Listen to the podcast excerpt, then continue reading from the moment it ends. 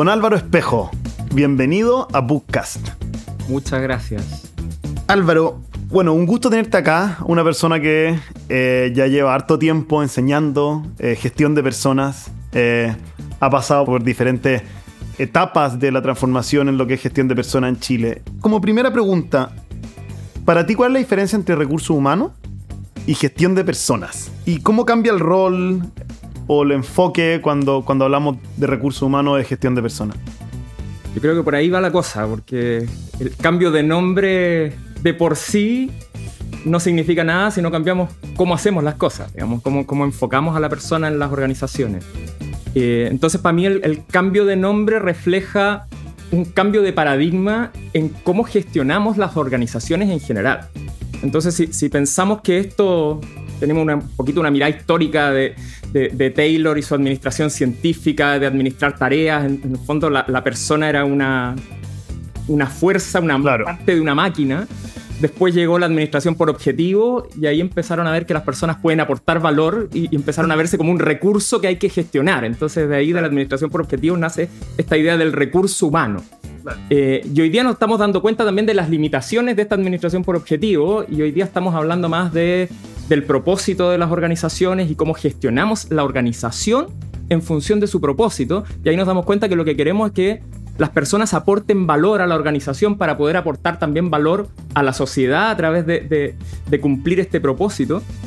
Y eso implica que no sabemos exactamente lo que va a hacer la persona, no sabemos exactamente lo que le vamos a pedir a la persona, porque las personas tienen muchas maneras de aportar valor. Y lo que queremos es que esté motivada y dispuesta a poner lo mejor de sí para tratar de ir a ese propósito de la organización. Y yo creo que por ahí va el tema del cambio de nombre, de empezar a hablar de personas y, no de recursos.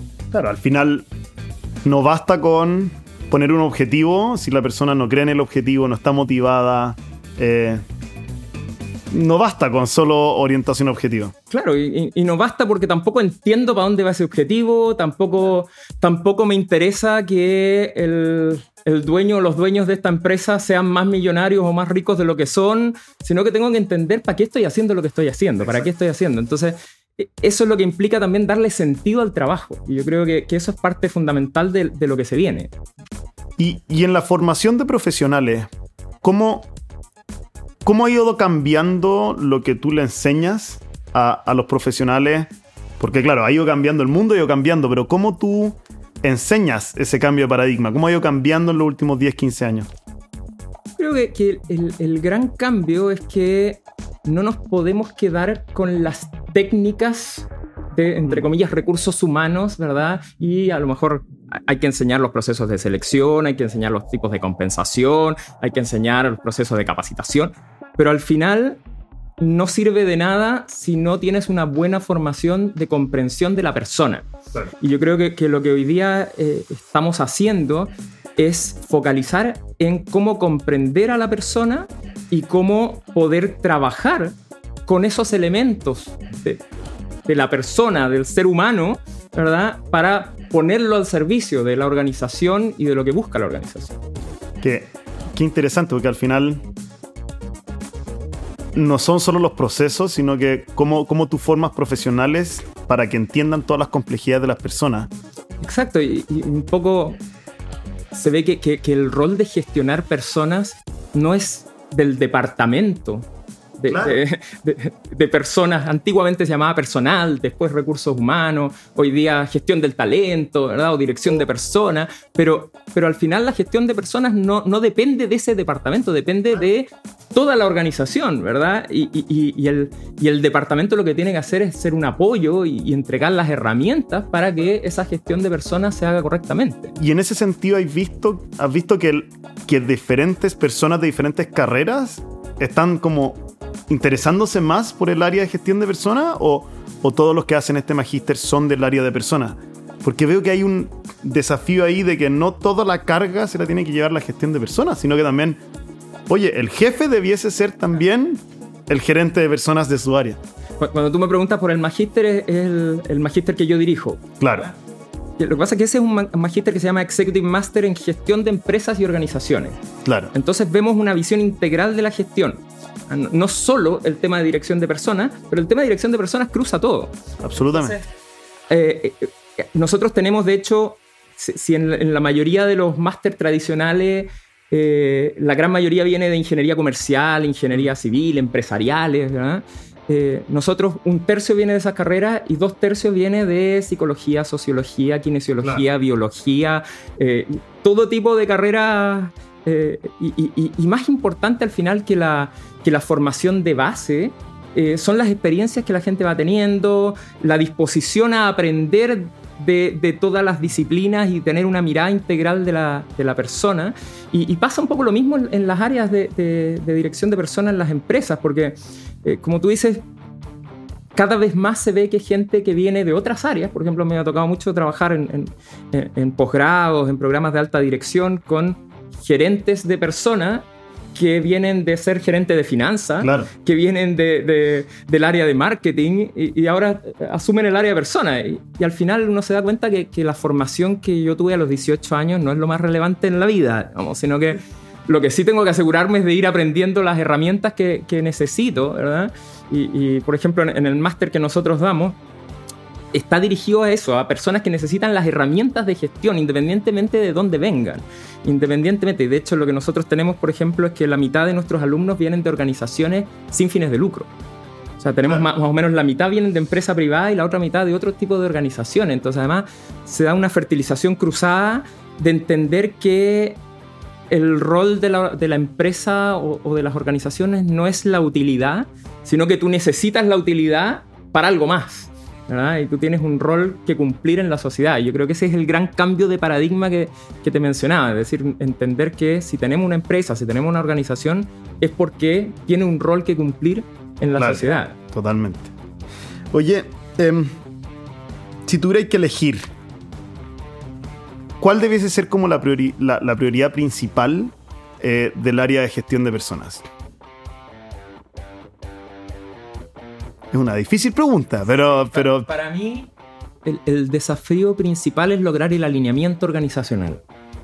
Ah, es decir, que las personas estén dispuestas a poner su esfuerzo y a poner el máximo de ellas en función de lo que busca la organización. ¿ah? Obviamente esto no es rol solo del área de gestión de personas, pero tiene, tiene un rol fundamental. Eh, y por lo tanto hay que entender que, por ejemplo, los sistemas de incentivo clásicos, ah, eh, monetarios, el variable, tiene, tiene un límite y, no va a lograr que la persona se entregue por completo. Eh, tiene que estar, por supuesto, y, tiene que asegurar el mínimo, ¿verdad? Que, que, es el cumplimiento, pero el esfuerzo adicional de la persona se va a lograr a partir de su motivación, de su nivel de compromiso, de su convencimiento de lo que está haciendo la organización. Yo creo que ah, ustedes están en una organización que es joven, que, que, se nutre mucho de, talentos que están buscando eso, realmente impacto. Impacto. Nosotros sacamos una investigación el año pasado donde veíamos que hay dos factores clave para explicar el sentido en el trabajo. ¿Eh? Y esos dos factores clave son la autonomía y la percepción de impacto prosocial, es decir, cuánto yo soy capaz de ver en mi trabajo que lo que yo hago impacta a otros. Cuando yo tengo eso, tengo autonomía, es decir, yo puedo decidir sobre cómo hago mi trabajo, yo puedo eh, perfilarlo como, como, yo veo que tiene que ser, no en todo, por supuesto, porque hay límite, y además yo veo que lo que hago tiene impacto, eso hace que yo sienta sentido de lo que estoy haciendo. Y si yo siento ese sentido, voy a estar más motivado, voy a estar más comprometido, voy a dar más esfuerzo y me voy a alinear si es que ese sentido tiene que ver con el propósito de la organización. Y eso, eso hacia futuro, ¿tú ves que va a seguir así? O sea, las nuevas generaciones van a seguir, eh, eh, van a seguir demandando eso. ¿Cómo se ve de aquí a 10, 15 años? O sea, yo creo que estamos en un camino que, que, no es nuevo, yo creo que empezó hace, hace unos 15, 20 años, pero ha ido muy lento y en los últimos años se ha acelerado. O sea, hoy día ya, hace tres años, el, Business Roundtable, que son los CEOs de las principales empresas del mundo, eh, dijeron que el propósito de la organización no era solo maximizar utilidades. Y, eso ya es un statement importante desde el mundo de la empresa. Y yo creo que desde el mundo social viene de antes. Y, la, idea ahora es, es que esto no va a parar. Y, va a haber va a haber empresas que se van a subir antes al carro y empresas que se van a subir después al carro y empresas a lo mejor que no se van a subir nunca. Y en, algún momento, en algún momento van a desaparecer. Puede que en el corto plazo les vaya muy bien, pero, pero en algún momento, no sé, porque, porque al final esto es un cambio de paradigma, es, es pensar acerca de la empresa de manera distinta, no es solo incorporar un par de sistemas nuevos, entonces no es tan fácil. Y en, en, ese sentido, ¿cómo, ¿cómo ves tú que, podría incorporarse más el área de, de las personas como a la... A, como la visión estratégica de la compañía, porque muchas veces el área de persona o es como un área de servicio, o es como un área como media paralela. Eh, eh, como qué compromiso tiene que, que, tener la empresa para deber hacer ese cambio, porque si no estás en el directorio, si no estás en la mesa con, con la gerencia general, como que es difícil para esas personas poder hacer ese cambio. Entonces, ¿cómo tienen que cambiar las organizaciones para lograr eso? Me acuerdo había un, un artículo clásico que se llamaba Why We Hate Human Resources. ¿Por qué odiamos a, recursos humanos, al área de recursos humanos? ¿eh? Y, parte de lo que argumentaban estos, estos profesores era que, el área de recursos humanos muchas veces estaba desconectada del resto de la organización, hablaba un idioma distinto, tenía preocupaciones distintas del resto de la organización. Entonces, si hablamos que el gran desafío del área de dirección de personas es lograr el alineamiento en la organización, lo primero que tiene que hacer es alinearse con el resto de la organización, ¿verdad? La organización también sentar al área de, persona, o sea, una cosa mutua. Porque cuando yo te digo este cambio de paradigma implica poner a la persona en el centro, ¿verdad? Implica que entiendo que tengo un trabajo que hacer con las personas para que se comprometan con este propósito. implica que este propósito que yo estoy poniendo tiene que hacer sentido al propósito de las personas. ¿verdad? Que muchas veces ni siquiera lo han definido. Así que hoy día, de hecho, una de las cosas que se están haciendo en Estados Unidos, que, van un poquito más adelante en esto, ¿verdad? Eh, es ayudar a las personas, a, los colaboradores de las empresas a definir su propio propósito como persona, ¿verdad? Para después lograr alinearlo con, con la organización. Entonces nos damos cuenta que tenemos que ir al fondo de la persona, a sus propósitos, a sus motivaciones, al sentido que buscan en la vida y ver qué rol juega eh, eh, la organización. No sé si ubicas a, Satya Nadella, el CEO de, Microsoft, que, ha logrado una transformación súper importante de Microsoft en los últimos años. cambiaron la estructura completa de incentivos, de áreas de negocio, todo. Todo, todo. desde cambiar el propósito a la estrategia, a los sistemas de incentivo, a la, forma de reunirse, todo. y, lo más interesante es que era una persona de adentro. No, es que trajeron a alguien de afuera a revolucionar, ¿verdad? Pero era alguien que, conocía la organización y por lo tanto sabía dónde había que, cambiar. Y, Satya Nadella dice, yo le hago una pregunta o les propongo un ejercicio a mis colaboradores. Le digo, piensa por un momento que tú no trabajas para Microsoft. Piensa que Microsoft trabaja para ti. ¿Qué, es lo que a ti te da Microsoft, verdad? Para tu vida. Porque hoy día sabemos la cantidad de tiempo que pasamos o en una oficina o virtualmente en la oficina, ¿verdad? Pero trabajando para una organización, al final eh, es la parte eh, principal de las horas que estamos despiertos. Entonces, si eso no te hace sentido... Es la manera de retener, más que retener, de que quieran seguir contigo. Exacto, de generar ese vínculo finalmente. Porque, y, cuando, cuando ese vínculo no existe, probablemente es mejor que la persona se vaya. Claro. ¿Ah? Porque ella no va a estar bien y, probablemente la organización tampoco va a estar bien con la persona. Oye, eh, ¿hay alguna organización que, tú admires por, por, cómo se gestionan las personas de Estados Unidos? ¿Alguien que debiésemos estar mirando como ejemplo? ¿O tal vez un libro que, que, pueda ser útil? Yo creo que hay, que hay mucho. Eh, a mí me gusta mucho una, una empresa española, que de hecho yo, yo doy el, el, caso, conocí a su, a su CEO y fundador, que se llama Eurofilms, que es una empresa que está en Chile desde el 2019, que es una empresa de trabajo temporal. su lema es People First. Y trabajo temporal no es lo más, no es lo más sexy del mundo. Pero es increíble cómo se transformó en la primera empresa española de trabajo temporal y, con unos crecimientos impresionantes. Están ya en cuatro países al menos. Y, lo que hacen es que, es que tienen, eh, tienen el sistema que ellos llaman gestión por valores, donde tú tienes claro que todas las decisiones que se toman eh, tienen que estar alineados con tres valores claves que, que, ellos tienen. Y, por ejemplo, no tienen, no tienen incentivos variables. En una empresa que la venta es una parte importante, ¿verdad? No hay incentivos variables, no hay objetivos definidos, hay objetivos globales, pero no hay objetivos personales, por lo que logras el compromiso de la persona con la organización y no consigo mismo. ¿ah?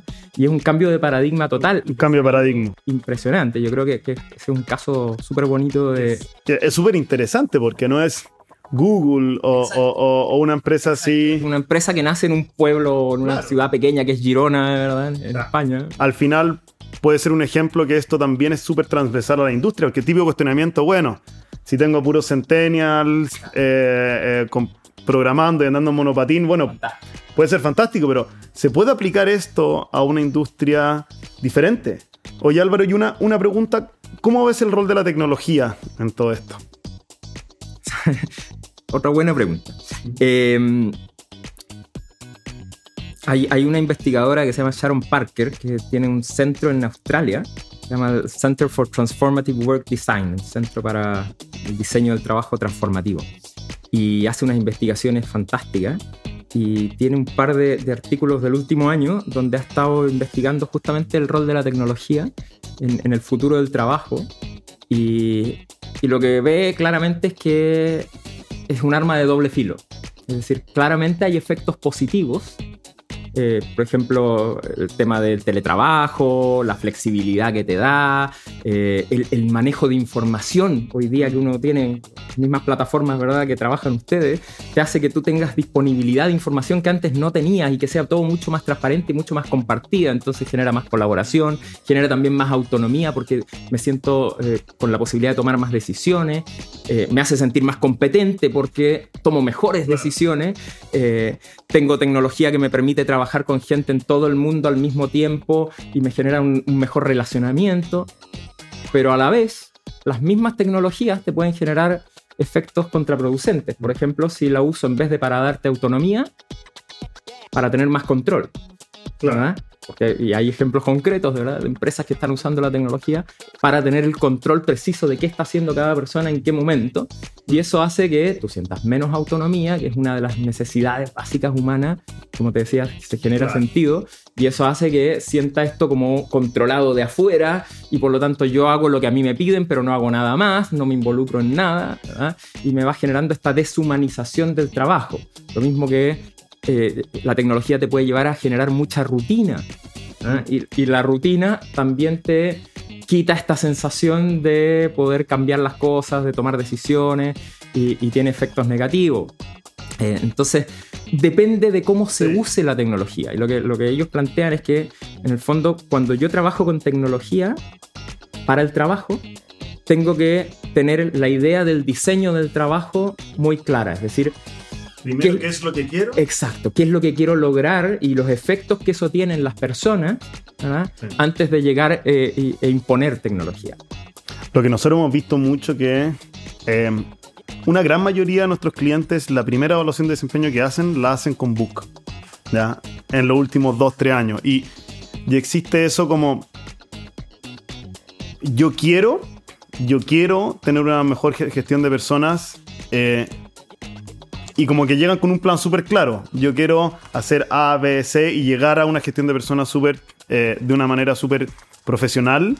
Pero hay un camino para hacerlo y después recién van donde Book y dicen, mira, este es mi plan y esto es lo que quiero ejecutar. Y, y un poco lo que nosotros le, aconsejamos a los clientes. O sea, es, ten un plan claro de gestión de transformación en persona y después nosotros somos la herramienta que te va a permitir llegar allá. Creo que eso es súper importante tenerlo claro, que al final la tecnología es la herramienta que te permite implementar, que te permite poner en práctica, pero, pero depende de qué es lo que quieres lograr y qué es lo que quieres hacer. Porque, por ejemplo, poner una evaluación de desempeño por primera vez implica una transformación organizacional. O sea, es un proceso que tienes que gestionar desde el punto de vista humano, no solo tecnológico.